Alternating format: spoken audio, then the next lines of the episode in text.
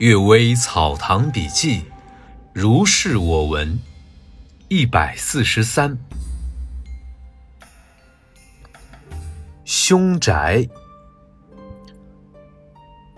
辛某年的夏天，我从乌鲁木齐军中回来，在朱朝街路东租了一座房子，和按察使龙成祖是邻居。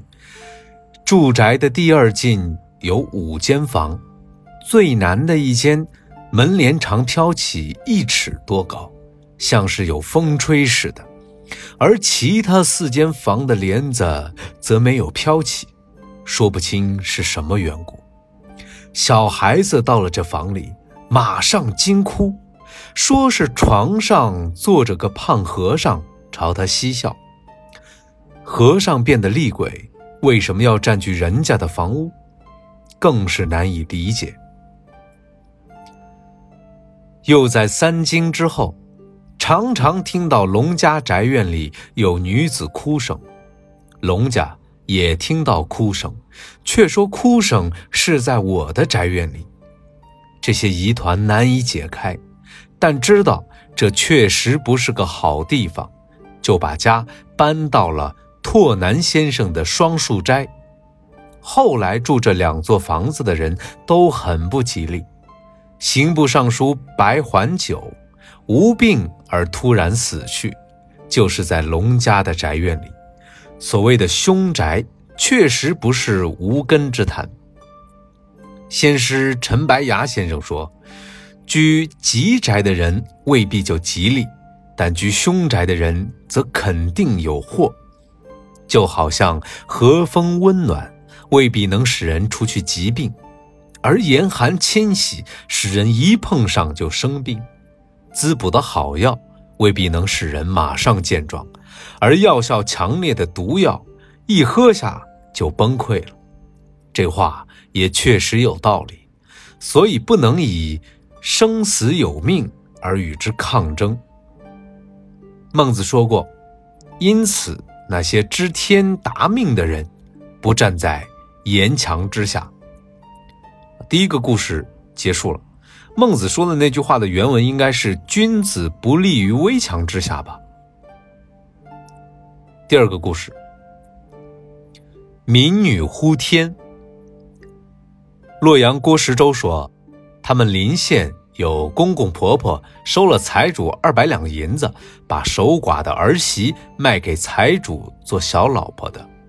到了出嫁那天，硬是给儿媳披上嫁衣。把她塞进了车里，儿媳不肯，就用红布把她的手反绑起来，让媒婆抱着坐在车上。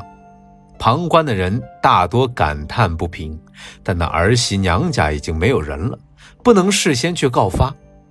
当马夫拉着缰绳要出发之时，儿媳大嚎一声，突然之间刮起旋风，三匹马都受惊狂奔，拉也拉不住。